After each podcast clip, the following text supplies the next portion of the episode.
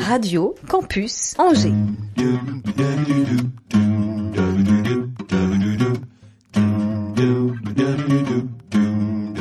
L'Afterwork avec Olivier Pia. Oui les amis, je vous souhaite la bienvenue dans ce nouvel After Work qui, je suis au regret de vous l'annoncer, va passer très très très vite. On a pour un seul invité plusieurs vies à évoquer pendant cette petite heure.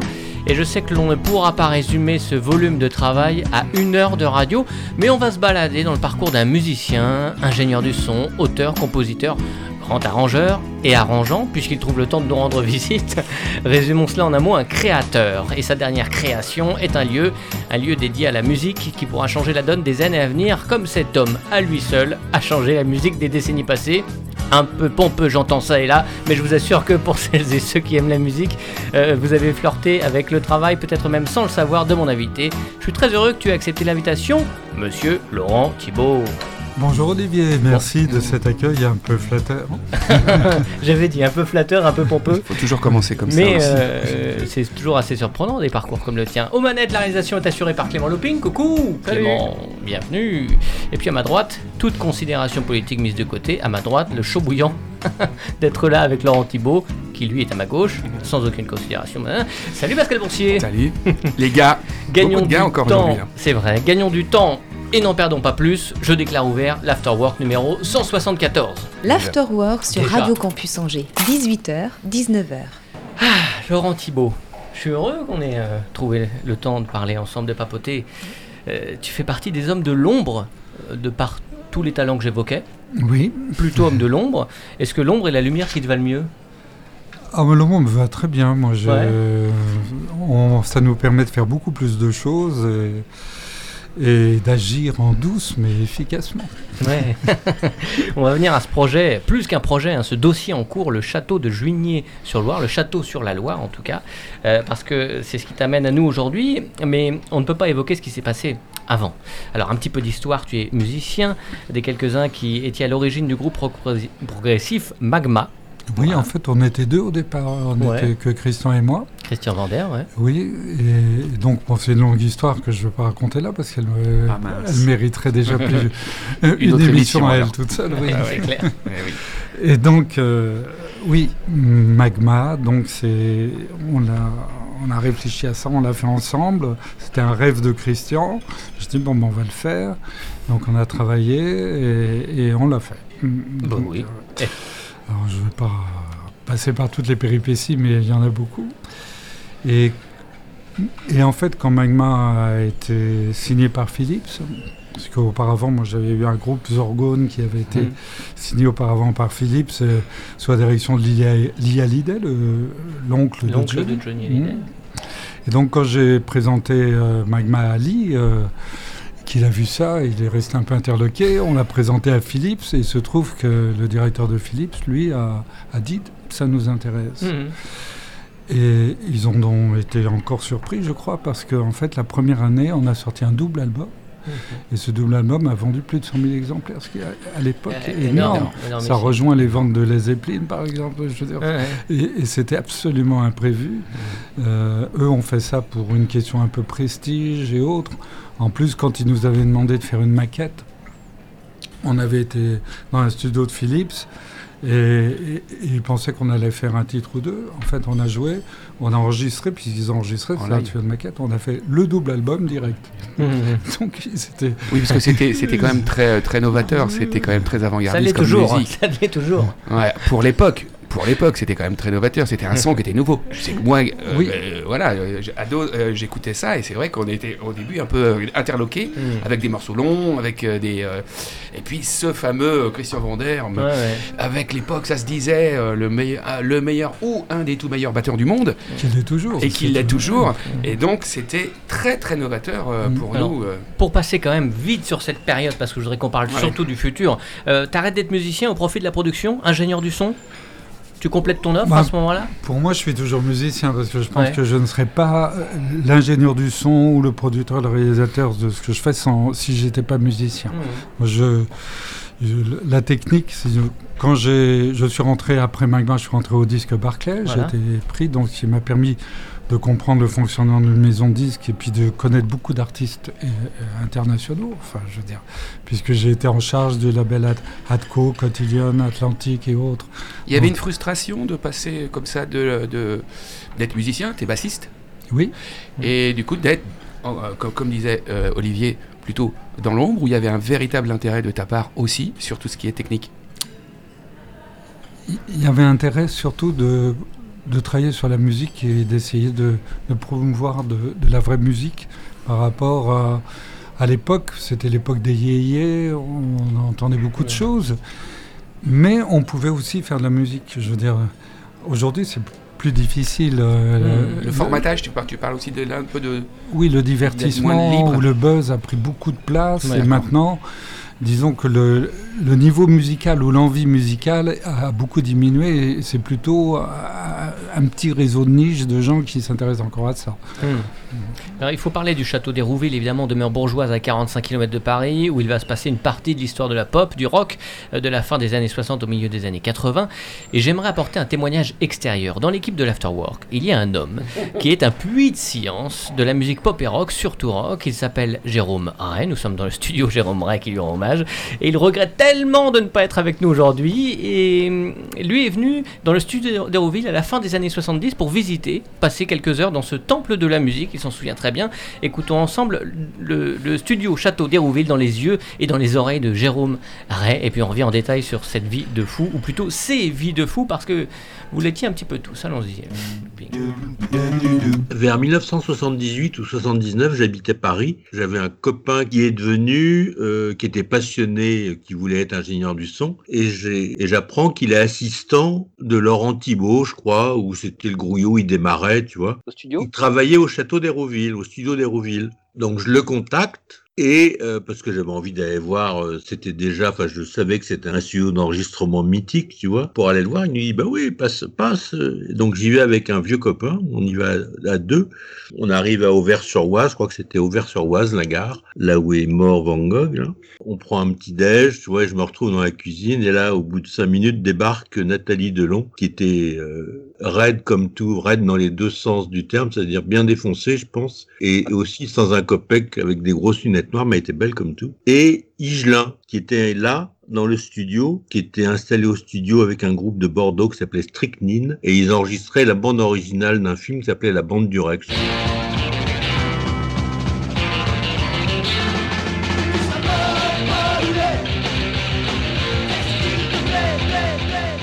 Film qui a pas fait une grande carrière, que l'ambiance était un peu tendue entre Nathalie Delon et Jacques Higelin. Et qu'on avait compris, c'est que Nathalie Delon avait débarqué le soir en taxi de Paris sans prévenir Higelin, il devait sortir avec, je pense qu'il devait, elle voulait, donc Higelin était furieux, il a dû la niquer dans la soirée. Et là, elle voulait rentrer à Paris, mais elle avait pas un copec. Et, et, et Higelin, royal, ça je m'en souviendrai toute ma vie, toi, fouille dans ses poches de jeans et sort toute la mitraille qu'il avait au fond de ses poches, des pièces de 20 centimes, de d'un franc, etc. Allez, vas-y, rentre à Paname, casse-toi, morue. Et donc, elle est repartie, elle est repartie, je sais plus, ils ont appelé un taxi, elle s'est cassée, enfin, on l'a, on l'a pas revue. Et puis nous, avec le, le copain, nous a fait visiter le, tout le studio. Alors, il y avait le, il y avait eu des soucis parce que le groupe Strychnine, qui était une- un groupe de punk énervé, avait pété une vitre du studio la veille parce qu'il devait être euh, un peu fait ou il s'était bastonné. Je sais pas ce qui s'était passé, mais bon, il y avait une vitre du studio qui était pétée. Et puis on a regardé, il nous a montré, il nous a fait visiter le château, c'était splendide. Ce Laurent Thibault, en fait, il a été, je crois, mais ça il te le, il te le confirmera, il avait été d'abord, je crois, assistant de peut-être de Michel Magne, qui était le, le propriétaire originel du château. Le copain Christian nous explique qu'il croule sous les dettes, que la situation financière n'est vraiment pas euh, exceptionnelle et Mm. qu'ils attendent, euh, ils ont toujours la pétoche des huissiers. Et, et il nous dit d'ailleurs, va falloir nous filer un coup de main parce que on veut planquer des masters et, et on a passé, euh, je sais plus combien, un bon moment à, à déménager des gros masters, des grosses bandes, quart de pouce, c'est les grosses bandes de studio qui sont très très lourdes, parce qu'il voulait pas que ce, Laurent Thibault voulait pas que ça soit saisi par les huissiers, ça lui appartenait pas. Mais les huissiers dans un studio ils prennent tout, tu vois. Donc euh, et c'était donc on a déménagé, je me souviens très bien les bandes de David Bowie, des bandes d'Iggy Pop. C'était marrant. On a chargé tout ça dans une estafette, puis après on a repris, euh, on a repris notre train. On est rentré à Paris, mais toi, moi, j'avais 20 ans, j'avais les yeux euh, pleins d'étincelles. J'étais tout content. Splendide. Il y a eu plein de groupes. Il y a eu Pink Floyd, T-Rex.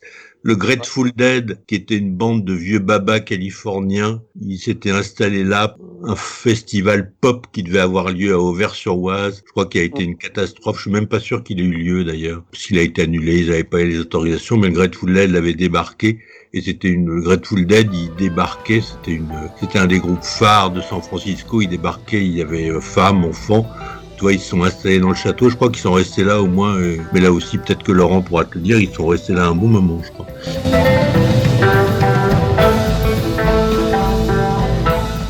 Et je crois qu'il y a des images parce que il y avait une émission de télévision qui s'appelait Pop 2 et je crois qu'ils avaient fait un reportage sur le Grateful Dead au château d'Hérouville. À l'époque, ça doit être 70, 71. Mais bon, c'est bien vieux tout ça. Et j'ai lu dans l'excellent Miscellanée du rock d'un certain Jérôme Ray, accompagné de Gilles Verland et Jean-Éric Perrin, quelques anecdotes croustillantes. Et notamment, tu reviens sur le, le dictionnaire français cobayen. Ah oui, bah oui, oui, bah oui, parce que comme Laurent était la formation.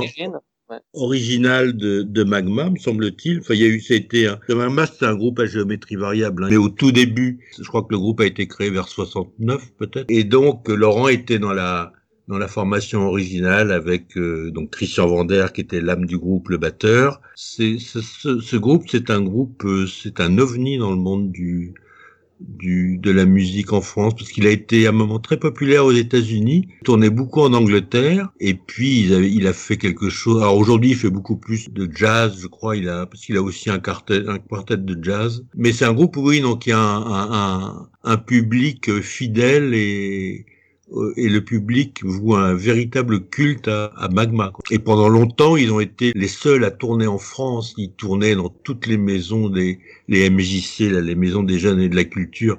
Ils devaient faire le tour de France cinq fois par an, tu vois. C'est eux qui ont qui ont qui ont créé un peu les premiers circuits, les premiers concerts euh, rock en France à la fin des années 60, quoi, parce qu'ils tournaient, tournaient, tournaient, tournaient.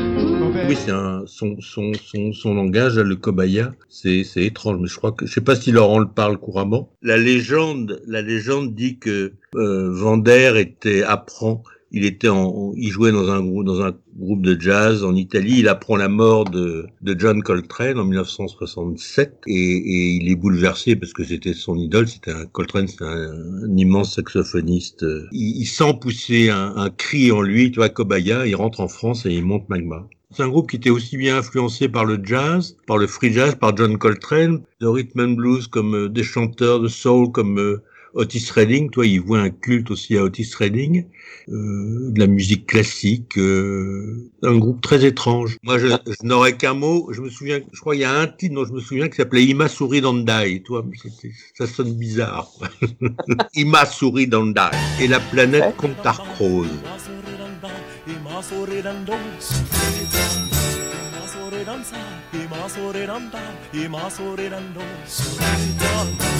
C'est fou, c'est dingue, incroyable.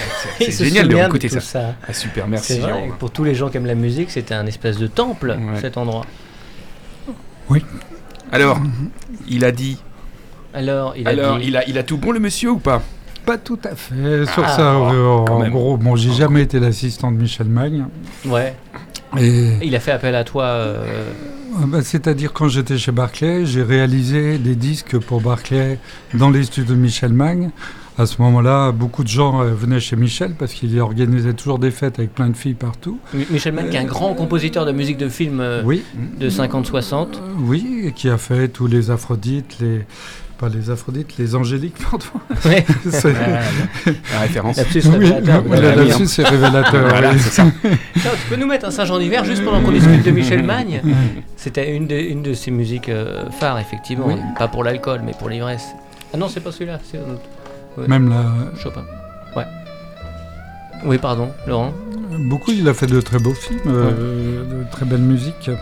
Le repos du guerrier, par exemple, la musique Mm. est très belle, Mm, avec Bardot et Hossein. Mm. Mm. Et donc, euh, Michel, oui, il faisait toujours des grandes fêtes. Oui, euh, et donc, euh, tout le monde allait là-bas parce qu'il y avait, il y avait des filles aussi. et donc, il venait d'engager un ingénieur du son qui avait déjà 7 à 8 ans d'expérience, qui avait travaillé chez Sarava, Dominique Blanc-Francard. Francard. Et donc, moi, je me suis lié d'amitié avec lui. Et comme à l'époque, on faisait des disques en 3-4 jours, 2 jours, 3 jours, le double album de Magma dont on parlait a été enregistré en 2 jours complets Ah et bon un, seul, un seul jour de mixage. Surtout que c'est des morceaux euh, pas- et- en- Parce qu'il y avait de l'impro ou parce que tout était Non, déjà non, répété tout- avant Tout était absolument. On a répété 6 mois avant d'enregistrer. Tout était Ah absolument ouais. nickel. Mm. Mm. Et donc, euh, et même on répétait, comme on n'avait pas de retour sur scène, on répétait de façon à ce que, quelle que soit la salle, on pouvait jouer, même si on n'entendait pas les autres, on était toujours en place avec tout le monde. Mm. Surtout quand vous jouez de la basse à côté de Christian, euh, ça fait tel, sa batterie est tellement sonore que de toute façon on n'entend rien d'autre. Donc, euh, donc tout était fait en, en conséquence. D'accord. Et, et donc, euh, donc j'ai fait plusieurs euh, albums là-bas, euh, dont un avec Joël Daïdé. Et, et puis, euh, Dominique euh, travaillait beaucoup. Moi, Ouais. j'avais des lockouts de 20 24 heures. Et, et donc, euh, à, minuit, il s'écroulait souvent parce qu'il il était surexploité. Donc, euh, il me disait, bah, écoute, euh, moi, je dis, moi, il faut que j'ai que 4 jours, 5 jours pour faire mon disque. Ouais. Donc, écoute, c'est pas grave, je vais continuer. Il dort dans un coin. et donc, ça m'a appris beaucoup de choses. Et j'ai commencé à comprendre. En plus, à l'époque, les consoles étaient extrêmement simples. C'était un grave, un aigu, un envoi. Donc, c'était le placement des micros, c'était les idées qu'on pouvait avoir qui donnaient des sons. Donc, euh, et au mixage, tout le monde était ensemble. On était à quatre autour de la console à, à boucher Ah, des boutons, des machins pour pouvoir le faire. Hmm. Donc, euh, je me suis finalement guirlandé avec Michel parce que euh, quand j'enregistrais un groupe là-bas, ils étaient tous tellement aux fenêtres pour voir les filles à poil dans la, Oui. dans la piscine et autres, où ils avaient fait la fête la nuit en sortant du studio. Donc, j'ai dit à Michel, moi je veux bien que ce soit la bamboula partout, mais dans ce cas-là, au moins tu me donnes des jours supplémentaires parce que Ouais. le studio à l'époque coûtait très cher.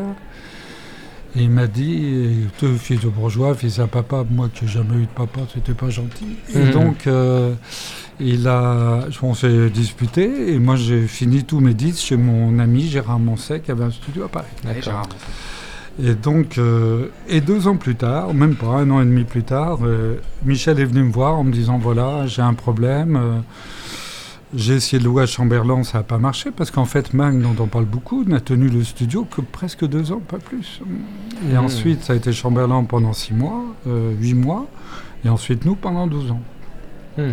Et donc, euh, il, a, est venu voir en me disant, ben, voilà, euh, finalement avec Chambellan on ne s'entend pas, il y a un administrateur judiciaire qui est nommé, donc on cherche un locataire gérant. Donc toi, tu as fait venir du monde au, au château, tout le monde a parlé de ton label Télém, tout ça, et ça.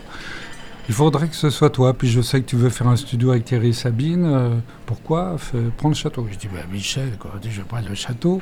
Moi, je gagne ma vie en jouant des- de la basse dans des, Bien sûr. en faire des disques. Euh, Il dit, mais tu t'en fous, euh, il y a 800 millions à l'époque de dettes, 8 millions si vous voulez. Tu, tu les as pas, qu'est-ce que tu risques? Tu signes. Ça s'est fait comme ça, simplement. Et j'en ai parlé, oui, finalement, euh, c'est ce qu'on a fait. hein. On a pris la location gérance du, du château. Et, Oui, oui, en fait, il avait besoin d'argent. Pour, pour l'histoire, pour préciser, euh, je crois qu'il avait toutes ses bandes son personnelles et professionnelles dans une aile du château qui a brûlé. Et donc, pour, euh, pour réenregistrer ses bandes, il, Ça, c'est la légende. il a fait un studio. Voilà, bah, je sais pas, c'est pour ça que. C'est la légende parce que le feu a eu cinq foyers d'incendie différents, donc c'était pas du Plutôt- tout un plutôt feu criminel. Ou, euh, C'est les assurances. ou pas forcément accidentel. Oh Les mince, il y a eu le feu. Les assurances ont refusé tout cas, c'est pour ça. Et en plus, les assurances. Ouais. C'est pour ça qu'il a fait un, un studio, c'est pour réenregistrer Non, c'était pour, c'est pour euh, y mettre le feu. C'est pour louer, c'était pour faire son non, business. Non, non, non, c'était au début pour, faire, pour faire ses enregistrements à lui. Et puis comme les gens venaient, ils lui ont dit mais Michel, on pourrait pas enregistrer dans ton studio. Donc finalement, c'est devenu un studio d'enregistrement. Mais c'était la, création en revanche de la résidence. En fait, ça s'est fait comme ça. Il a été le premier studio résidentiel au monde. Ça, Ah l'idée bon l'idée Oui, est oui. sublime. Pe- Personne ne faisait ça. Et donc, cette idée s'est imposée d'elle-même. En Même fait, aux États-Unis, à Non, Londres, ça ne se faisait ça pas. existait C'est-à-dire les gens allaient en studio, enregistraient, c'est tout. C'était, euh, oui. On- oui, travaillait pas la Aller en ville, dans des sous-sols où il n'y avait pas de fenêtres, le studio, le château, il y avait les- on voyait le jour. Ah oui, euh, d'accord. C'était étonnant pour les gens. le Ah, 24 juin 1974, euh, Jour de mon anniversaire. joli cadeau d'anniversaire. Oui. Effectivement, c'est le jour de l'anniversaire de ma femme, 24 je m'en souviendrai, toi, je, je t'enverrai un message. Il est, les clés du studio culte euh, te sont euh, remises. Oui. Euh, pourquoi les grands groupes des années 70-80 voulaient enregistrer au studio d'Hérouville Eh bien, bon. En fait, le studio sonnait très bien. Ce studio, euh, par son toit à la mansard, mansard avait une excellente acoustique. Mais d'un autre côté, il faut le dire, c'est un peu triste, mais il y avait des questions fiscales. Un artiste anglais est assujetti que aux impôts britanniques s'il réside plus de 60 jours par an en Angleterre. Donc évidemment, ils habitaient tous à l'étranger et ils n'utilisaient leurs 60 D'accord. jours que pour leur famille ou leurs concerts. Vous voulez tourner, ouais. Si on est anglais et qu'on enregistre aux États-Unis, il faut payer 1% de ces recettes au syndicat des musiciens américains. C'est pour ça qu'on a fait Fleetwood Mac. On a enregistré toute la partie anglaise de Fleetwood, Christine, John et Mick Fleetwood, et que la partie américaine n'a fait que des voix et des choses comme ça, mais a été enregistrée aux États-Unis. D'accord. Sinon, alors qu'il venait de faire Rumors, qui a vendu à 30 millions d'albums ou Il y, a 20, une, il y a une niche en fait à, à Voilà. prendre. Il y avait une Donc, niche à coûtait il y prendre. D'un autre côté, venir en Europe, oui. Sauf que c'était les Brigades Rouges en, en Italie, Mhm. c'était la bande à Bader en Allemagne, Ouais. l'Angleterre, ils ne pouvaient pas y aller. Euh, donc, restait la France qui était, et qui est toujours, je pense, le plus gros marché de disques en Europe. Moi, je me souviens très bien quand j'allais en Angleterre pour acheter des, des amplis, des guitares ou pour, pour voir mes amis anglais, avoir vu des affiches où il y avait en gros énorme King Harvest et en petit euh, Pink Floyd. Je veux dire. Ouais. Alors qu'en France, les Pink Floyd vendaient 600 000 albums. Ouais, ouais. Mais en Angleterre, ça marchait pas. Donc, euh, donc il y a, il y a beaucoup de choses comme ça dont on ne se rend pas compte. Et c'est quand on est réellement dans le milieu musical. Bien sûr, je ne ouais. parle pas le show business, mais je veux dire le milieu musical. Qu'on qu'on s'aperçoit de plein de choses. J'ai enregistré des groupes américains qui ne savaient même pas qui était Lou Reed ou ZZ Top, par exemple. Ah ouais, Des groupes Ah. américains connus. hallucinant. Et quand, et quand j'en ai parlé, quand je parlais de ça avec David, Bowie, pour ne pas frimer, mais enfin moi je l'appelle David. Bah oui, hein. moi je suis venu avec Pascal, Ah, bon, excuse-moi, chacun son. Arrête, il va être jaloux. et, et David, euh, parce que David me disait qu'il était venu en Europe parce que ça marchait pas aux États-Unis pour lui, alors Mm. qu'il venait d'être premier au Billboard avec, avec Mm. Young Americans. Et, et je lui- et que je lui racontais ça et que, que j'avais personne ne connaissait Lou Reed aux États-Unis. Il me dit mais moi non plus on me connaît pas. Et que Mick Jagger m'avait dit à peu près que eux, aux États-Unis ils vendaient à peine euh, 3 millions de disques mais que ça leur coûtait tellement cher de promouvoir qu'en fait ça leur apportait rien. Parce qu'il paraît complètement énorme pour nous. Et donc David m'a dit bon d'accord monsieur le français les français vous savez tout vous avez tout compris vous êtes les plus forts. Alors dis-moi aujourd'hui qui est le premier en Allemagne au hit parade C'était lui. je sais pas. Mais qui est premier en Allemagne Ouais. Qui est premier en Allemagne en ce moment hein, Si Oh, je vous pose ça, la question. On est incapable de On ça. sait pas. Incapable. Alors il m'a dit Alors. donc toi, si tu sais même pas ce qui se passe à 500 km de chez toi, comment tu que le type du Dakota du Nord sache ce qui se passe en Floride? D'accord. Hmm. Pas con. Pas con. Pas con, Ouais, bah oui. bah oui. Ouais. Voilà. Donc euh, donc ça relative beaucoup de choses. Est-ce qu'il faut faire le deuil de ces années euh, rock complètement innovantes? Est-ce que Magma pourrait sortir aujourd'hui, enfin créer aujourd'hui? Est-ce que Igelin pourrait habiter à demeure dans un studio? Est-ce que les artistes anglo-saxons pourraient passer trois mois à enregistrer un disque euh, Ou, Bowie demander euh, au débeauté à Laurent Thibault de jouer cinq morceaux sur l'album d'Iggy Pop? 7. Pardon. mais mais en fait, c'est pas tout à fait faux parce qu'il y en a Ah, deux qui ont été après. euh, Est-ce que tout ça est possible Était pas Bah, mais je plus- moi, je- j'en serais ravi parce que ça voudrait dire que le niveau de musical remonterait déjà, que les choses Hmm. ne redeviendraient plus intéressantes, plus éclectiques, qu'on sortirait des 4T4 et des petites programmations et des psy-psych et des boum boum boum de la grosse caisse, qu'on sortirait beaucoup de choses et que ça deviendrait plus intéressant, qu'il y aurait aussi une ouverture plus grande euh, sur la musique en- général. Je veux dire qu'on serait pas que le- la production musicale ne suivrait pas le buzz ou le marketing ou les disons les, les besoins de l'industrie hein, parce que on l'industrie en fait a racheté euh, les maisons de disques pour pouvoir Bah euh, vendre euh, les MP3, les, tout, les, les synthés qui font tout et les ordinateurs et autres. Mhm. Donc à partir du moment où le son se redéveloppe, et bien la musique se redéveloppe et, ça, oui. et bien sûr, les, donc les vrais talents sont nécessaires. Aujourd'hui, les vrais talents ne sont pas nécessaires parce qu'un vrai artiste va vouloir dire ah moi je fais pas cette émission, moi je veux pas faire ça, moi je veux pas faire ça. Donc du coup, on l'écarte. On va prendre de la pâte à modeler parce que ça permet de vendre ce qu'on veut. Il y a des, artistes aujourd'hui de, cette génération nouvelle que tu, euh, que tu apprécies, où tu sens que même s'ils sont dans le sérail euh, de l'industrie, euh, ils ont quand même un- une liberté de création et de Oui. créativité. Il y en a, il y, a- il y en a bien sûr, bien sûr qu'il y en a, il y en a qui rament d'ailleurs beaucoup. Et bon, moi je veux pas être le censeur et le juge de tout le monde, mais je vois très bien. je- pour moi, les disques français sont très mal produits, sont très mal faits. Je veux dire, Hmm. et, et d'ailleurs, bon, j'ai pu le- l'exprimer d'ailleurs avec certains d'entre eux qui disent pas vraiment le contraire d'ailleurs. Et ils comprennent pas d'ailleurs pourquoi leur production ne, ne s'exporte pas à l'étranger. Alors qu'il y a des raisons très claires pour lesquelles Elles sont elles, pauvres, elles elles ne s'exportent pas, mais qui sont, qui demandent un certain travail et un travail aussi sur les placements de la voix, sur les choses. Et par exemple, tous les Français qui chantent en anglais, euh, c'est insupportable pour, pour les étrangers, simplement parce qu'ils chantent en anglais avec les placements rythmiques du, du français actuel, qui n'est pas le français d'avant. Je veux dire, le, à partir des années 60, les placements phoniques et, et autres du, du- du français ont complètement changé.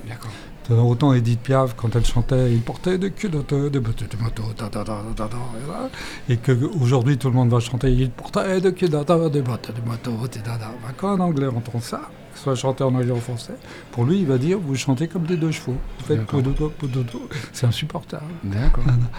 C'est une Ouais. science, hein. le son est une science, quoi. Oui, Ah, d'ailleurs c'est le slogan, c'est le slogan de notre euh, notre projet. C'est, ce n'est pas le son qui fait la musique, c'est la musique qui fait le son. Ah oui, j'ai noté pour Ah. tout à l'heure. ouais. Et, et d'ailleurs, quand on, on met en place musicalement, le son sort. Moi, parfois, j'ai eu des, des groupes qui sont venus en disant Bon, lui, il a travaillé avec machin et machin, il va nous faire un son d'enfer. Le problème, c'est quand on fait un son d'enfer, ça met en évidence tous les défauts. Oui. Et donc, les types disent Oh, bah, c'est pas terrible. Et du coup, ils disent Bon, c'était mieux quand on s'enregistrait comme ça, parce qu'au D'accord. moins, ils se reconnaissent, c'est eux, ils sont contents. Parce qu'ils ne savent pas faire, ils ne savent plus faire. Mais aujourd'hui, on travaille des ordi, on travaille Ouais, complètement donc différemment. Euh, tout le monde pense par les émissions qui ont été mises en place, que tout le monde peut faire de la musique et tout. Donc on ne travaille pas, on va faire plus attention à son look ou à autre chose Ok. qu'à- qu'au travail Quelle réel de la musique ou du son. Et donc tout ça donne des résultats. Comment tu Ah. arrives, toi, à faire passer, vu ce que tu vas faire, vu le projet qu'il y a, tu es, en contact euh, permanent avec des jeunes, avec des, Oui. des- des jeunes qui sont même dans l'apprentissage de la musique. Comment tu vas réussir à leur faire prendre conscience que, justement, même si ça existe et que c'est facile d'accès, il faut toujours garder aussi cette exigence, ou en tout cas cette curiosité qui, euh, qui, va, aller, qui va vers le- le- la recherche du, du- du son vrai C'est pas facile parce que d'abord ça demande beaucoup de travail. Donc euh, on me répond souvent Oh ouais, mais c'est pas mon style. Moi j'ai toujours fait ça et ça marche. Alors pourquoi je ferais autre chose? Je comprends pas ce que tu dis. Enfin, par exemple. Mais à partir du moment où quelqu'un euh, dit d'accord, on s'y met, on travaille. Comme par exemple là, le disque qu'on a fait avec Flavien, qui est un jeune angevin. euh, de 21 ans, et Mhm. qui était venu me voir un jour parce qu'il m'a dit Je sais que tu as travaillé avec Iggy Pop, et puis moi j'aimerais bien faire quelque chose. À part ça, il, il me chante des chansons de marins à la Gilles Serra, donc avec Serva qui avait rien à voir avec Iggy Pop. Mais il a un physique d'elfe et on souffle dessus, il s'envole. Mais à part ça, il, a, il avait une voix grave, incroyable. Je- donc on a bossé euh, presque un an et ensuite euh, on a travaillé ce disque, on a fait une reprise de Jimmy, d'ailleurs Jimmy c'est Iggy Pop, euh, et d'autres titres qu'on a composés pour lui. Alors évidemment le disque est peut-être pas encore parfait, mais, mais je veux dire, là c'est un mastering qui est pas bon, donc euh, puisque le vrai on le sort, il va être prêt dans un mois, on refait des, des choses. Et, mais ça prouve ce qu'on est capable de faire avec quelqu'un qui, qui ne fait, qui, Mm. qui n'a jamais fait de disque de sa vie. et C'est qui est- possible. mais qui est ouvert aussi, qui Il- a cette, euh, cette ouverture sur oui, ce qu'on a va lui cette dire. ouverture. Et même on a travaillé le placement de la voix, de la musique et tout autour, de sorte que les gens qui, qui l'ont entendu et qui connaissent rien à la musique disent c'est drôle, on dirait un, Un anglais qui chante en français. Ah, Euh, d'accord. je veux dire, avec des, un groupe anglais derrière. Super compliment. Oui, Ah, ça me fait plaisir, mais sauf que quand je le fais écouter en Angleterre, les gens ils trouvent ça bien. D'accord. Donc, Il n'y a pas de Ça marche. hein. parce qu'en anglais, euh, que- vous n'iriez pas acheter un disque italien chanté en, en anglais, Mm. mais un anglais il doit acheter des disques français chantés en Mm. français. Euh. Sauf que Lennon disait, le rock français c'est comme le vin anglais. Et bien pourquoi? Eh ben, Pour toutes ces raisons-là. Mais à partir du moment où on fait un truc bien, et Magma est un exemple, vous allez me dire c'est chanté en cobayen, mais musicalement c'est en place, eh bien c'est- Magma, encore aujourd'hui, fait des places de 30 000 euh, personnes à l'étranger, aujourd'hui, en Mm. 2020. Et il n'y en, a pas beau- 2021. et il y en a pas beaucoup. Euh, euh, pour terminer avec les folles histoires d'Hérouville, il y a ces quelques notes de musique qu'on va écouter ensemble. Ça te dit quelque chose? Est-ce que tu vas te transporter dans une nuit? Où tu as entendu jouer divinement du piano Oui, le- une, c'est dans mon dans une bouquin. dépendance oui. Chopin, bien sûr. Chopin Parce que Chopin euh, et Georges Sand ont, ont- On ont vécu. vécu. Mm. Enfin, enfin, du moins, on passait leur week-end. Ouais. Le château, avant, était un relais de poste de- entre Pontoise et, et Paris. Donc, euh, ils s'étaient arrêtés là. Et puis, ils ont trouvé l'endroit charmant. Et ils ont habité cet endroit, qui a appartenu plus tard d'ailleurs à la sœur de Colette. Donc, Colette est aussi venue. C'est Musset qui était content. Et donc, euh, et c'est vrai, dans mon bouquin, Le Rêveur, il y, a, il y a tout un chapitre qui est consacré à ça. Quand, quand je suis arrivé au château, euh, on a signé donc le protocole d'accord avec l'administrateur judiciaire. Et mes, les associés que j'avais trouvés à l'époque m'ont dit Bon, bah, à demain, on, on s'en va. Je dis Non, non, moi je reste. Mm, je là. ouais, dors Je là. ouais. Comme ça, moi je bouge Bien pas, sûr. etc. Ouais. Et en fait, je suis, euh, je suis resté. Je devais taper en plus un rapport pour le pour l'illustrateur et il restait la grosse IBM euh, du, de Mag d'avant, donc qui était là à boule. euh. Donc j'ai tapé ça et j'ai entendu voilà un joli piano comme cela. Il y avait les grenouilles qui font des dos et des rés qui sont, étaient dans la mare et, et il y avait ce piano. et c'est- magnifique. Et, et j'ai travaillé comme ça jusqu'à 2-3 heures du matin. De temps en temps, j'allais à la fenêtre. Donc quelqu'un quelqu'un jouait?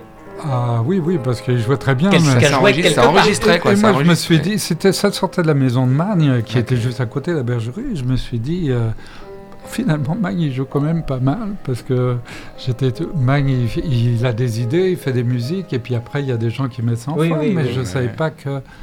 Je dis, non, il joue bien. Et le lendemain, euh, mes associés sont revenus, alors, t'as dormi, tout ça. Et je dis, bah oui, euh, tout, tout va bien, euh, je suis pas embêté, quelqu'un a joué. Magne a joué du piano, mais non. Magne, il est parti à Saint-Paul-de-Vence hier. Personne n'a joué du. C'est pas possible. Le piano du château, il est sous scellé. euh, Chez Magne, c'est fermé. D'ailleurs, on doit voir si c'est fermé. Ils y vont, tout était fermé. Personne n'a joué du piano. Je dis, attendez, moi, j'ai pas halluciné pendant 4 heures. En plus, j'ai traversé toute l'histoire du rock sans boire d'alcool et sans- fumer de joint. Alors, je veux dire, c'est pas possible. Bon. Et, et donc, il téléphone à Magne, il dit ça, et Magne dit c'est le fantôme de Frédéric Chopin. En plus, il y avait un côté très Chopin dans ce qu'il Ouais. jouait, parce qu'il y avait une basse obstinée très souvent, et qui, est propre souvent aux morceaux de Chopin. En fait, j'ai la. J'écris ça donc dans mon livre parce que j'ai trouvé, moi, c'était un beau cadeau d'anniversaire et, et un bel, une belle bienvenue Voilà, en fait, euh, dans- au château. Et en fait, euh, j'ai raconté cette histoire à France Culture l'année dernière. Et le journaliste m'a rappelé un mois après en me disant, il y a un truc, euh, j'ai un musicien donc dont il m'a dit le nom, dont, je m'en souviens pas, qui m'a dit, bah, en fait, quand Magne est parti à Saint-Paul-de-Vence, il m'a donné les clés de sa maison parce qu'il m'a dit, ce serait bien, si tu veux jouer sur mon piano, tu peux, et puis en même temps, tu vois si tout se passe bien. Magne avait un très beau piano. Donc le type dit, je suis venu, et puis c'était super. Donc en fait, C'était ça. C'était ça l'histoire. Ou alors, ou alors, c'était le fantôme de Chopin. Ou alors c'était Voilà. Je vous invite à aller chercher des infos hein, sur le studio d'Hérouville en cherchant un petit peu sur internet. Vous trouverez des dizaines de documentaires, d'archives. C'est un pan d'histoire passionnant. Euh, et puis je vous encourage aussi à aller écouter l'œuvre de Magne. Très- Il y a des très très jolis moments.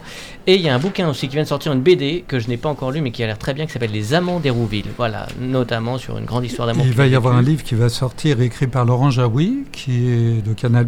euh, Qui devait sortir y a longtemps, qui n'a pas été terminé, non C'est celui-ci Non, j'avais comment, enfin, Alain Dister que j'aimais beaucoup Dister, et qui voilà. est un ami proche, avait commencé un livre sur le château. Malheureusement, Alain est mort d'un- cancer ou de la vessie, donc il n'a pas pu le terminer. Et finalement, Laurent Jaoui a repris en partie le, le travail d'Alain et a fait ce livre qui va sortir très prochainement Hmm. sur le château. Très bien. Euh, que- que- euh, à l'époque, en fait, on vendait des disques, c'était le revenu pour les artistes. Mais aujourd'hui, les plateformes ne permettent plus de vivre de, de son art pour pas mal d'artistes.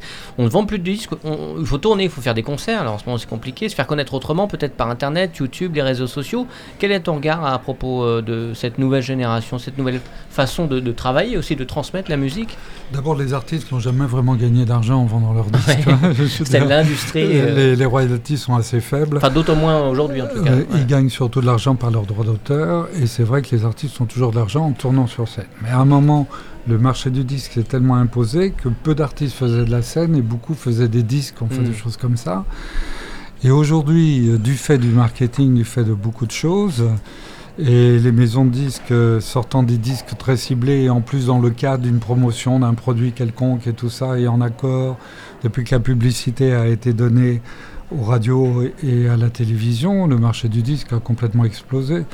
Si on met une promotion de, de plusieurs centaines de milliers d'euros pour faire la promotion d'un artiste connu, que peut faire un pauvre artiste inconnu, et surtout Mm. s'il n'est pas les moyens de traiter avec énergie au TF1. Mm. Donc du coup, c'est développé par Internet, tout un autre circuit complètement parallèle.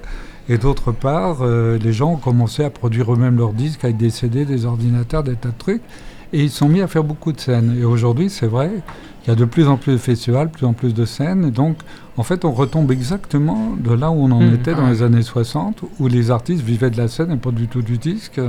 Parce que d'abord, il y a peu de gens avaient de chaînes. Donc, Ouais, euh, Mmh. une grosse vente de disques à l'époque, c'était 5000 disques. Mm. Donc, euh, et donc, euh, et ça, de ce côté-là, c'est intéressant. Là où c'est plus dommageable, c'est que du coup, la production réelle d'un disque avec du son, de la musique et tout ça n'est plus là, puisque chacun fait sa petite ouais. bidouille comme euh, ça. Donc le, le- les home studios n'ont pas forcément tué le- le- le- le- les studios traditionnels, enfin la musique traditionnelle, la musique de qualité. Les home studios ont plutôt, euh, enfin si, fait baisser la qualité.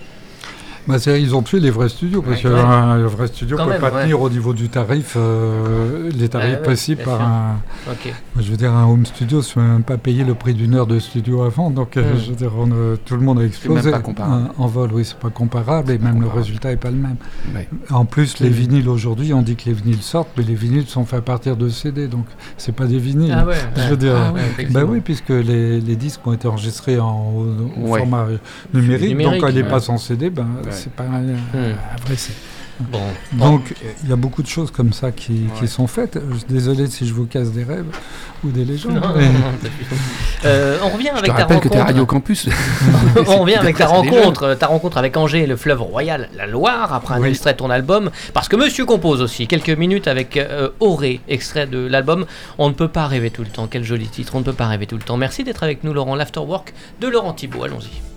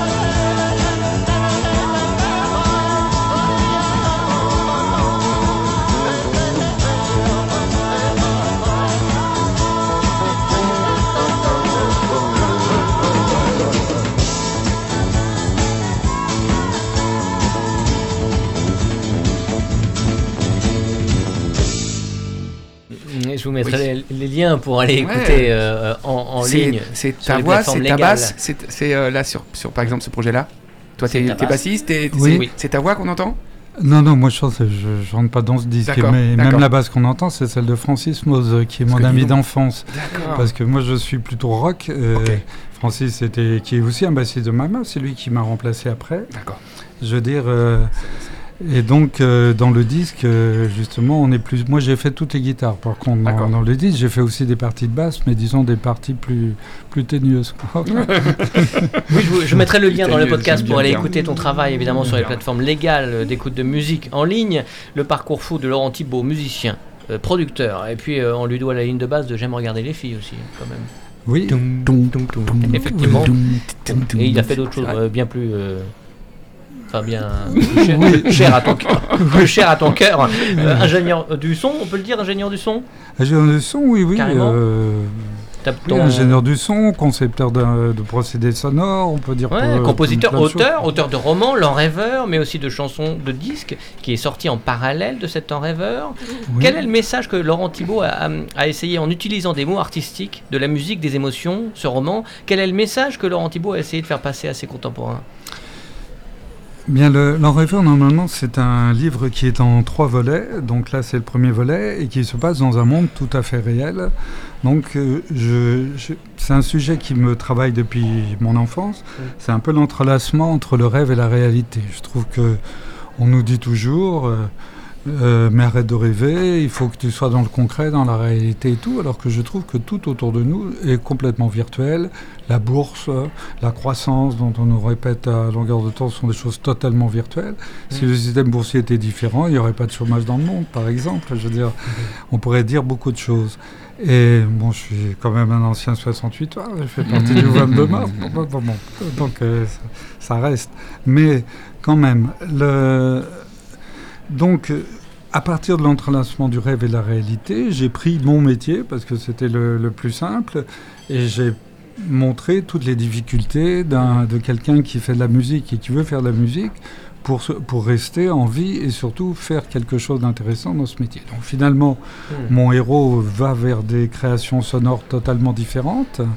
Et comme j'avais déjà ces idées, eh ben mon héros réalise tout ce qu'on va peut-être faire maintenant réellement. C'est ça qui est incroyable, puisqu'on a parlé d'un centre d'art contemporain dédié aux installations sonores. Donc on va créer aussi des tableaux sonores, des structures sonores. Dans le château sur la Loire. On va faire Ouais. des, des parcours ludo-éducatifs sur le son. On va faire ce, ce réseau pour euh, défendre la musique en France et pour promouvoir la musique française à l'étranger.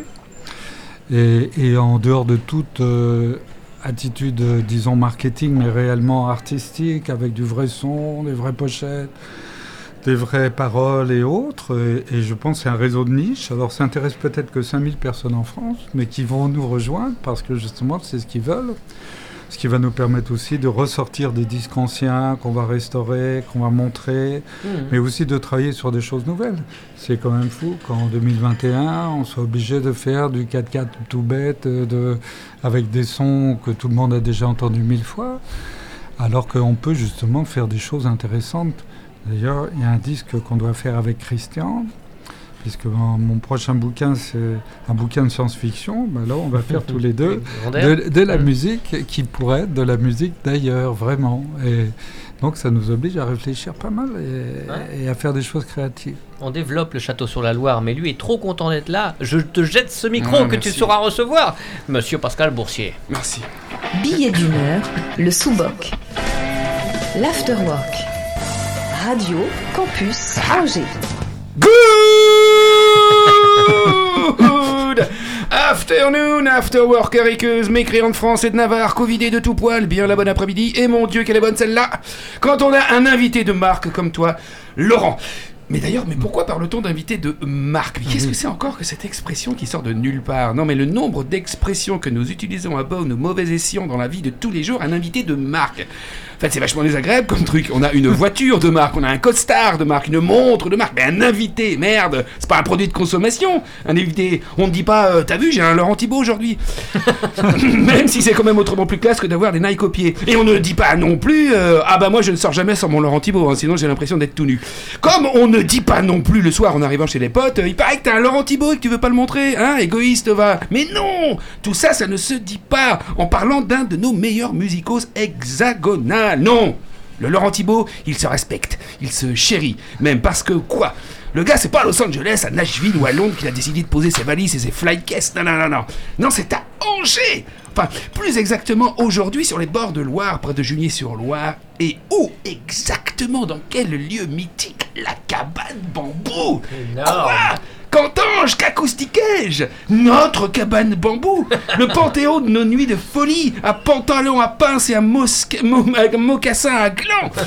Parce que oui, Laurent, il faut bien que tu en aies conscience, hein. c'est là, dans ce lieu culte, que nous tentions vainement de faire tourner correctement Marie-Hortense de la Chapelière sur Just an Illusion d'imagination entre deux rots de whisky coca. Whisky coca qui, tu pourras vérifier toi-même sous les moquettes, gé- généralement finissait sous forme de galette dans un des non-coins de la piste de danse, puisque la particularité de ce bâtiment est d'être en forme cylindrique circulaire, ce qui occasionnait vers 3h du mat, quand tu allais au bar récupérer une bouteille de whisky qui n'était pas à toi, rappelez-vous, on, prenait les noms qui étaient sur les bouteilles et on s'appelait évidemment du nom de, qui était sur cette bouteille. Bref.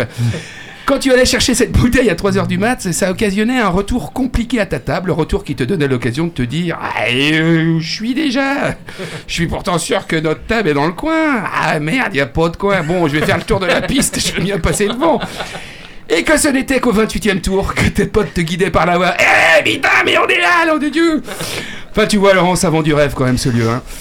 Et le plus drôle, c'est qu'à cette époque, que les moins de 20 ans, on les emmerde, c'est à cette époque, dis-je, que si le vendredi soir nous enflammions la- le dance floor de ton nouveau chez-toi sur les tubes de François Feldman et François Valéry dès le samedi, et pour tout le reste du week-end, nous revêtions nos cuirs, nos clous, pour être bangés sur les tubes de Macma, de Trust, de Satan Jokers, de Warning dans le garage de Bébert, en buvant de l'accro à la température ambiante de, de 45 degrés.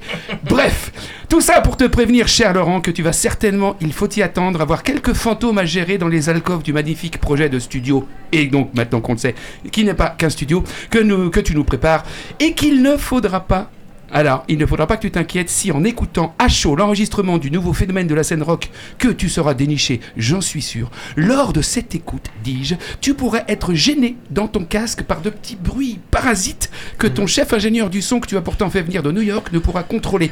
Des petits bruits parasites un petit peu comme ceci. Ça va être chiant, ça va être chiant, tu vois. Tu vois Ouais.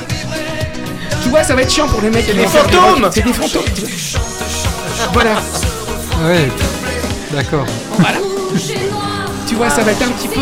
Mais tu risques d'en avoir parce que ça a tellement passé pendant des heures et des, et des heures que ça risque d'être là. Merci, t'inquiète, je connais un bon exorciste qui pourra te, te nettoyer tout ça.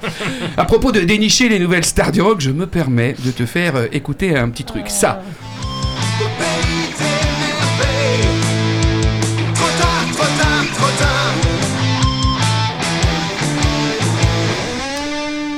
Merci. Ça, c'est un petit groupe de potes qui jouent ensemble depuis plus de 30 ans euh, et qui, ont été, qui a été le, le meilleur groupe de la route de la chansonnière à Brialet pendant des années. Et qui, malgré les années, les kilos en trop et les têtes dégarnies et blanchissantes, rêverait de venir te voir dans ton antre. Je parle du studio, hein, euh, rien de sexuel. Pour enfin voir et entendre ce que c'est le vrai son à bon entendeur. Salut et merci d'être avec nous, Laurent. Merci beaucoup, Euh, Pascal. Merci Pascal, mais C'est donc euh, un des groupes, enfin, le groupe de Pascal Broussier de ces quelques années. Alors voilà, tout humble. euh, Wake voilà. up, tabata. Si on a le temps, j'ai un dos à dos, on n'en a pas parlé, mais s'il y a le temps. Oui, Bon, s'il n'y a pas le temps, on le fait pas. Si, mais on va terminer euh, tranquillement euh, pendant une dizaine de minutes à parler du château, puis après on va enregistrer le dos à dos qu'on retrouvera en bonus dans notre podcast. Voilà. Super, très le château sur la Loire, un, un concept un petit peu Rubik's Cube, hein, tu le disais, tu tournes autour du bâtiment, puis il y a autant de facettes que de nouveaux angles. Euh, comment on pourrait le définir donc? C'est un, un lieu de recherche, un lieu d'accueil, un lieu. euh, il va y avoir de la musique, euh, de, de la oui, télévision, alors le, des le château, le château sur la Loire est un projet très ambitieux qui veut promouvoir la musique française dans le monde. Pour ça, nous créons un réseau, de, le réseau interactif de production et de distribution Le Château, qui va s'étendre à travers la France, à travers des bibliothèques, des particuliers, des radios locales, des institutions. Donc, on recherche des adhérents. Mhm. Et, et tous ces gens-là vont travailler ensemble pour nous aider à faire connaître des artistes de toutes sortes de musique, que ce soit du rock, du classique, du jazz, de la chanson ou autre, euh, de la techno, pourquoi pas, même du rap, euh, du tout. euh, mais euh, que l'on va produire avec du vrai son, avec des vraies pochettes, avec une réflexion sur les textes et avec le soutien de personnes pour pouvoir les faire tourner à l'étranger, pour essayer de faire vraiment quelque chose de bien. Alors toute Donc- cette équipe, c'est un mélange de gens qui sont du, du- du métier et aussi des gens qui seront euh, bah, comme nous, euh, qui diront bah moi je veux bien participer. euh, Est-ce que je peux oui, filer un coup de main? Oui, d'ailleurs, on a besoin. Je veux dire, aujourd'hui, euh, il est très difficile d'obtenir des crédits bancaires. On a quand même réussi à réunir déjà, euh, puisqu'on a monté une société avec un capital de 126 000 euros qui va passer à 300 d'ici l'été. Mais on a beaucoup de travaux à faire dans cette fameuse cabane bambou. On va faire près d'un million de travaux dedans pour pouvoir aménager Nettoyer toute notre il y aura deux, deux cabines de son qui vont être sans doute les meilleures équipées de France. Il va y avoir un studio de télévision, il va y avoir une salle de spectacle euh, Mm. qui pourra servir aussi des, de- d'exposition, de, salles de conférence, de, de plein de choses. Et il y aura une guinguette hein, Hmm. qui s'appellera ma cabane bambou d'ailleurs. Ah ouais. Et- mais pas Ah, la le- cabane bambou, bambou. Et Ah, la donc, cabane euh, bambou. Mhm. Donc on n'entendra peut-être pas les musiques que tu écoutais Pascal. Là, ça va devenir peut-être plus, plus moderne, plus rock, plus... Donc c'est- ce plus- n'est- ce n'est pas qu'un studio, c'est aussi un studio. Mais c'est surtout aussi un grand centre de formation. On va, Voilà. on va faire des masterclass, on va accueillir des Véronique Sanson, des Arthur H, des Il va venir Scheller, pendant quelques jours. qui viendra pendant une semaine. Par exemple, j'espère accueillir Véronique pendant une semaine. Pendant, donc, il y aura 35 personnes qui seront des membres du réseau, hein, puisque c'est réservé aux membres du réseau. Donc, ils travaillent ensemble. Tout est enregistré, tout est filmé. Au bout du quatrième jour, euh, il y a un concert. 350 personnes viennent, tout autour de l'artiste qui est seul, sauf avec des membres des stagiaires qu'elle a eus. Tout est filmé, tout est enregistré. ouais. Au bout d'une heure, au bout, à la fin du concert, il y a un, un débat rencontre d'une heure avec l'artiste. Donc les 350 personnes peuvent discuter avec elle, échanger des choses. C'est pour ça aussi qu'il faut qu'elle qu'elle soit membre du réseau, parce qu'évidemment, ils vont parler de musique et ils vont pas demander si c'est vrai que telle personne est toujours addict à quelque chose aussi, pourquoi il Hmm. s'est marié avec machin. Non, on parle de musique. Et le lendemain, on tourne une émission de télévision euh, qui reprend tous les éléments, et aussi bien des stages que du concert, que du débat et autres, plus des interviews, qui est menée par des professionnels et qui sera Mm. diffusée sur une chaîne privée. Qui sont ces, stia- ces stagiaires? Puisque là, il y a des jeunes qui vont écouter, qui vont Oui, se il y dire a des euh, mais stagiaires. comment on fait on... C'est 35 comment on personnes. rend- Ce sont des musiciens, c'est- des ouais, chanteurs, des... Ça peut être n'importe qui, euh, Ouais. de même que ça peut être aussi des artistes, puisque par exemple nous on, va re- on reçoit déjà des demandes d'artistes. Donc à ce moment-là, on va sélectionner ces artistes. Quand les travaux seront finis à la cabane bambou, mais si ils prennent un peu plus de temps, on le fera ailleurs. Comme on est une équipe de vidéo qui vient de Canal d'ailleurs, qui est très performante, je veux dire, on va par exemple, on va recevoir ces artistes. On va les interviewer cinq minutes. On cherche des intervieweurs d'ailleurs. Et on, on va les, les filmer. euh, et ensuite, sur notre site en streaming, en très bonne qualité d'image et de son, on va diffuser ces artistes avec toute leur euh, actualité. Hmm. En même temps, ce qui nous permet, nous, de, de, de montrer nos stages, nos masterclass, nos formations et tout, et tout le reste. Et on espère avoir comme ça 80, 100 artistes sur notre site qui vont être bien. Mais nous, si on trouve que quelqu'un est vraiment intéressant, on, on le prend, on enregistre mieux un titre. Et à tous nos adhérents qui vont recevoir quand même entre 7 à 10 disques par an, 10 albums, euh, avec en plus toutes les informations, les photos, les vidéos, les machins, tout, euh, tout ça, eh bien, euh, on, on sort des CD, des compilations de ces gens, et on demande à nos adhérents, trouvez-vous quelqu'un de parmi eux qui vous intéresse? Est-ce que Mm. vous seriez prêt à l'aider? Est-ce que de quelle manière pourriez-vous aider cette production? Jusqu'à quand? Jusqu'à combien? Etc.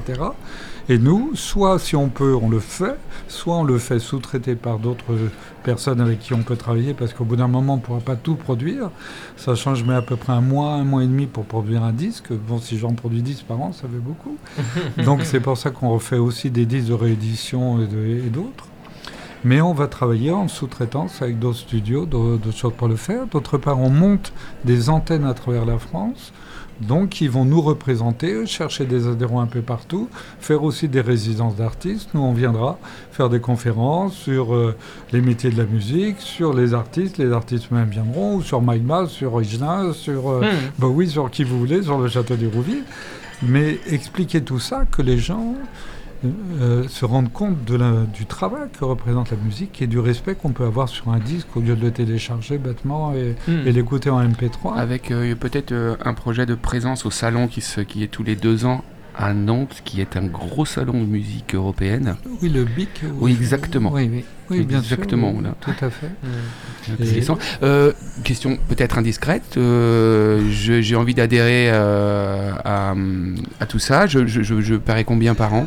Eh bien, un C'est pas particulier. très indiscret. Ah non, non, pas du tout. Au contraire, euh, puisque nous, on lance le réseau de fin mars. Alors, donc, euh, on va D'accord, avoir tous les flyers. On a un site déjà qui s'appelle www.lechatauxsurlaloire.fr sur le qui va publier tout, euh, toutes les informations. Un, pour les particuliers, les adhésions commencent à 180 euros par an, TTC. Euh, pour les médiathèques, les radios libres, et tout, ça commence à 300 euros. Bon, ils- qui reçoivent du matériel, par exemple, chaque fois qu'on fait un disque, on fait une sorte de best-of. D'autre part, on fait des interviews avec les artistes. Par exemple, une, ra- une radio peut comme ça avoir au fond- du fin fond de la Creuse ou de Bretagne des tas de, de- de- de choses vivantes. Ils peuvent aussi organiser des concerts sur place. Euh, Mhm. Le but, c'est que le- la radio de la Creuse nous a présenté un artiste, mais que du coup, l'entente qu'on a avec la radio va faire que, que cet artiste va passer aussi bien en Bretagne qu'à Strasbourg, ouais. qu'ailleurs, et vice-versa. Donc, euh, et en plus, avec des, des artistes qui vont réellement penser à faire des choses bien, que nous, on va contrôler au niveau de la production. Non, regarde, si tu fais ça, ce sera mieux, le son va sortir, là, on va l'enregistrer comme ça. Donc, toute une aide artistique Hmm. qui peut se faire aussi au niveau de certains artistes connus d'ailleurs, parce que certains artistes euh, sont abandonnés par leur maison de disques parce qu'ils trouvent soit ils sont trop vieux, soit ils veulent pas faire les tubes qu'on veut. Hmm. On peut les soutenir. On peut montrer aussi, même à certains artistes très connus, que s'ils changeaient un petit peu leur façon de faire ou, ou leur façon de chanter ou tout ça, bah, comme par hasard, pouc, ça passera à l'étranger et ils pourraient faire des carrières.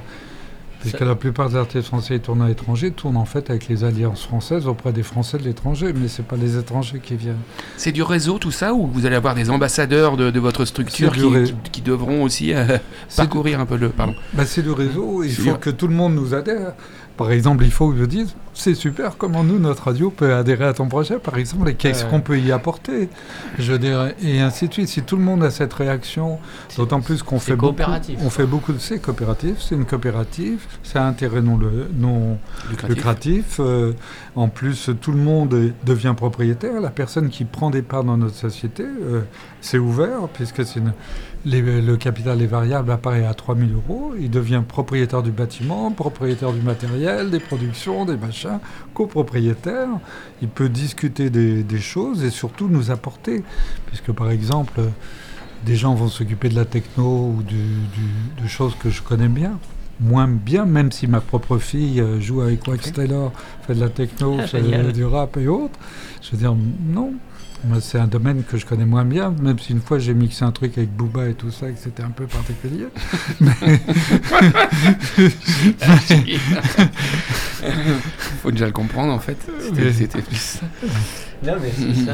En tout cas, ce qui est très étonnant, euh, c'est que c'est un, un projet qui est absolument innovant, que ça n'existe nulle part dans le monde. Non, ça n'existe pas et on espère bien le rendre européen. Le- Comme, D'ailleurs, comme la résidence d'artistes à l'époque de Maille, enfin la résidence dans le studio, quoi. Oui, il y a, il y a- il y a- oui, il y a mais- encore des choses à inventer. Sauf que c'est Mine sans le savoir qu'il l'a inventé, ça, la résidence d'artiste, c'est Voilà. pas moi, hein, je veux dire. Mais, euh, mais nous, on voudrait, oui, redonner l'amour de, de la musique et du son. C'est du son. Je veux dire, aujourd'hui, le rock'n'roll a complètement disparu, le jazz, c'est un peu, un peu casino maintenant. c'est Hmm. Ah, je on, on- on veut redonner des choses et puis qu'on fasse, qu'on dose des choses. Quand même. Avec des accords, avec des maisons de disques, en tout cas des, des accompagnements pour pouvoir euh, Eh bien, quand on sort, par exemple, le disque de Flavien Voilà. ou le disque d'un autre, concrètement, ouais. euh, nous, on va faire une production d'un disque et ensuite, on va le présenter, nous, à des maisons de disques, si ça les intéresse. Et, D'accord. Et si ça Je les intéresse, oui. Si, si, tu peux l'ouvrir. hein. C'est écrit le château sur la Loire, donc c'est la production, c'est château sur Oui, la c'est Loire. Château sur la. Loire. Nous, on est quelque part un tremplin, on fait quelque chose, sauf que c'est pas un tremplin à The Voice ou quoi que ce Mhm. soit. C'est-à-dire, ce sont des gens qui font réellement des choses, qui composent, qui travaillent, qui veulent Mhm. faire un truc bien, personnel, qui n'interprètent. Et, et donc, euh, Il y a des petites coquilles, parce que déjà, on voit, on voit que c'est un début. oui, Bah oui, la photo à l'envers. tu vois. faites, gaffe, quoi. en tout cas, il y a- c'est vrai qu'il y a des merde. petites coquilles sinon dans le disque, mais ça, c'est. C'est la, la maquette du disque. En fait, non, c'est le vrai- l'enregistrement, même le mastering, il le refait, et la pochette, on refait des choses dessus. Mais par exemple, Non, ce disque est intéressant. Mm. Là, par exemple, on a un disque de jazz qui est très intéressant. C'est du jazz breton, je dirais. Là, ce avec sont eux côté- qui sont venus à toi? Oui, enfin, il se trouve que. Ah ben. Ça tombe mal. J'ai- euh, Bon, je vous ai apporté que la pochette. Euh, Si, si, il est dedans. il est dedans. Si. Il est Il est dedans. dedans Ah, si, il est dedans, oui. Et donc, euh, par exemple, j'avais enregistré avec le clavier au château. On a fait un disque, d'ailleurs, qu'on va ressortir en ré- réédition. D'accord. C'était un disque de rock progressif assez intéressant de Rennes. Donc là, c'est les musiciens de Rennes et de Nantes. euh, Ouais. Et on a fait ce disque euh, avec eux. D'accord. Ça, c'est le, le- le disque qui va avec mon Est-ce que le, le choix géographique, toi, il est plutôt lié à- au fait que tu es maintenant basé euh, ici à Angers Ou est-ce que euh, c'est aussi pertinent que ça soit euh, pas loin de Paris ou, ou, ou pas du tout? Dans, le- dans le projet géographique, de le faire là et pas ailleurs Moi, ça fait 14 ans que j'habite à Angers. J'adore cette ville. J'adore la douceur angevine. Je me sens Mhm. très, très bien. Je trouve que c'est un très beau pays. En plus, c'est un pays où il y a tout à faire. Je veux dire, qui est en train de se réveiller, là, je crois, en ce moment. Il y a de plus en plus de choses. Mhm. C'est vrai qu'on est à proximité de tout. Euh, géographiquement, c'est très bien, puis c'était le foyer des rois de France, tout ça. c'est- Donc, euh, au bord de la Loire. 68 arts, mais pas que. Quand je parle des rois de France, euh, voilà. 1768. pardon, excuse-moi. Cela dit, j'aurais pas été leur couper la tête quand même. Mais, oui, voilà. hein. mais quand on est à l'étranger, par exemple, ce qui m'est souvent arrivé, eh bien, les pays de la Loire, enfin du moins les châteaux de la Loire, sont plus connus que Paris. Ou... Hmm. Il y a deux mots magiques à l'étranger, c'est Bordeaux et château de la Loire. Ouais, c'est vrai. Hmm. Paris, des fois, je ne sais même pas ce que c'est. Tour Eiffel, Tour Eiffel, mais pas Paris. Mm. Oui, Ouais, d'accord. Ah, c'est hyper intéressant. Ouais. Euh, Très bien, voilà. Non, tu voulais, non, tu voulais rien Quand dire il sait pas quoi dire, c'est généralement il se tourne Et vers moi et il dit et si T'as un truc à dire C'est Je quand pense- il est. Je pensais t'avoir coupé tout à l'heure. Si on s'appelle le château de la Loire, c'est simplement parce que je suis plus connu à l'étranger grâce au château. Donc le... Évidemment. Et donc là, comme on s'est établi sur les bords de la Loire, mais on est le château sur la Loire. D'accord. Le fonds de dotation Le fonds de dotation a été fondé justement pour nous permettre de re- recevoir des, des, des soutiens, parce que notre projet va représenter quand même des gros investissements. Sachant qu'une console, ça vaut aussi 100 000 euros hors taxe, par exemple. hein. Ah, on est plus aux quatre une vraie boutons de console, hein. ouais, ouais, je veux dire. Et qu'on en a deux, et euh, il y en a que 20 au monde, on en a déjà deux à nous tout seuls. Bon, c'est déjà beaucoup. Et c'est des consoles analogiques, absolument pas numériques, donc euh, elles peuvent durer 50 ans, euh, plus que moi en tous les cas maintenant. Et donc, euh, le fonds de dotation permet à des particuliers, à des entreprises ou autres de nous donner de l'argent et d'avoir des abattements fiscaux entre 60 à 66% euh, et autres, ce qui, se fait d'ailleurs. Ouais. De même que quand on investit sur la coopérative, ils ont des abattements de 25% Bon, c'est intéressant de savoir et le signaler quand même. Euh, un moment en seul à seul avec Pascal Boursier, c'est le petit moment dos à dos. Tu dois répondre de manière absolument instinctive, Laurent. Oui. En C'est du tac au tac. euh, voilà. total lâcher prise. simplement. On imagine qu'on est dos à dos. Tu Oui. vois, on est à la radio, donc c'est pas la peine de le Ouais. faire Oui, non oui. plus. on est des grands comédiens, hein, on, va, on va imaginer qu'on est dos à dos. Comme je dis toujours, dis donc, tu as le dos chaud. oui. Et je te pose quelques questions, Laurent, Ambiance? Et une petite musique d'ambiance. Et tu réponds le plus sincèrement possible à toutes ces questions. Avec des lunettes, ce sera beaucoup mieux. Laurent, Oui. quel est votre groupe ou chanteur ou chanteuse définitivement préféré? J'adore Ruichi Sakamoto. À vos souhaits. Voilà. Ouais. Et- D'accord. Laurent, avez-vous profité de votre statut pour séduire? Non. C'est vrai ça Mais, mais j'ai un gros pas problème, c'est que je travaillais 17 heures par jour. Donc mes relations voyez du monde passer. féminines euh, ont été toujours anecdotiques, puisque malheureusement, j'ai pas pu m'occuper bien de ma petite fille, de ma fille, qui me le reproche maintenant, et, même du d'un autre de mes fils. J'ai quatre enfants. Et donc euh, j'espère au contraire que ce projet va permettre de nous réunir tous. D'accord.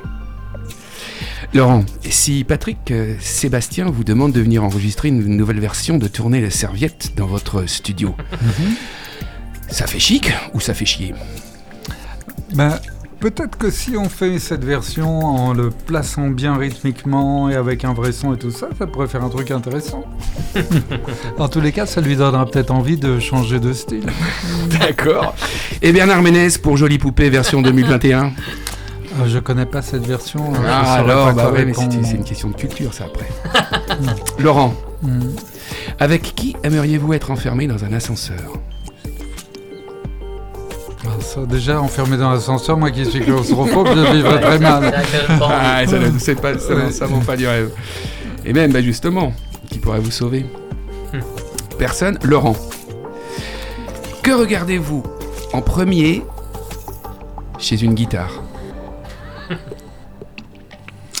Chez une guitare, le manche, bien sûr. Je veux dire, les manches, les cordes, le, le côté tactile. Moi, je suis très tactile, donc j'ai besoin de. Plus que la couleur ou le... Oui, ça. euh, D'accord. D'ailleurs, toutes mes guitares, euh, j'en ai, j'en ai 30. Ah quand hein, même. sont toutes complètement customisées de partout. Euh, ce qui m'intéresse, c'est le son. Même si elles sont vieilles, je m'en fous qu'elles soient d'origine. J'ai mis tout ce qu'il faut pour que ça se. D'accord, très bien. Laurent. Quel est votre cauchemar récurrent? De tomber, le vertige, de tomber de très haut. Ça, oui, euh, ça, c'est un, un grave cauchemar pour moi. C'est pour ça que tu prends l'ascenseur? Oui, c'est pour ça que même l'ascenseur, euh, je suis pas sûr de Laurent, quel est votre lieu de rêve? La cabane bambou. À quelle On époque y revient. Euh, Laurent, quel est le morceau ou la chanson que vous auriez aimé écrire? Euh, Il y en a certainement beaucoup. Ouais. Euh, ça dépend. Il y a des chansons très différentes. Par exemple, quand j'étais gamin, j'aimais beaucoup Jean Ferrat. J'aimais beaucoup cette Mm. question Ma môme. Non, non, non, non, non, non. Parce que je trouve que c'était un rock. Et même quand on a fait Flavien, je lui ai fait re- reprendre. euh, euh, les amants d'un jour, Euh, moi je suis les verres au fond du café, parce que Oui. je trouvais que c'était un rock, d'ailleurs on l'a Mhm. traité assez rock, ça aurait pu être Arnaud qui le chante sur le disque, D'accord. C'est très violent. Mhm. Et puis il y a d'autres choses totalement différentes, évidemment. Euh, euh, même là, par exemple, là, je, je cherche, je voudrais fa- faire un groupe, euh, je cherche un chanteur pour pouvoir le faire, mais je- les musiques que je fais sont assez barrées D'accord. et on, ch- on essaye de faire des textes assez poétiques. Et donc, évidemment, c'est. Avec une Donc- idée sur ce chanteur, avec un grain de voix, avec une tessiture précise Oui, j'ai besoin D'accord. d'une tessiture. Il me faudrait un type qui puisse chanter parce que je joue pour un groupe anglais et le chanteur est un peu comme ça. Mais malheureusement, avec le Brexit, on peut pas faire ce disque. J'ai Tant mieux pour un autre alors. Donc dans les compositions, j'ai besoin de quelqu'un qui a une tessiture large, qui D'accord. peut descendre très grave ou monter très haut, un peu comme un Robert Plant ou, Oh, d'accord. Ou un peu le chanteur de Nirvana, Kurt Cobain. J'ai vu qu'il y avait la rue Cobain d'ailleurs à côté. Je me suis dit, c'est bah ouais, hein, bah, on est. Dans Eh, eh, cubain et eh, eh, on est Jones, hein. Très bien, Laurent, est-ce que vous avez menti pendant cette, cette interview? Non, monsieur.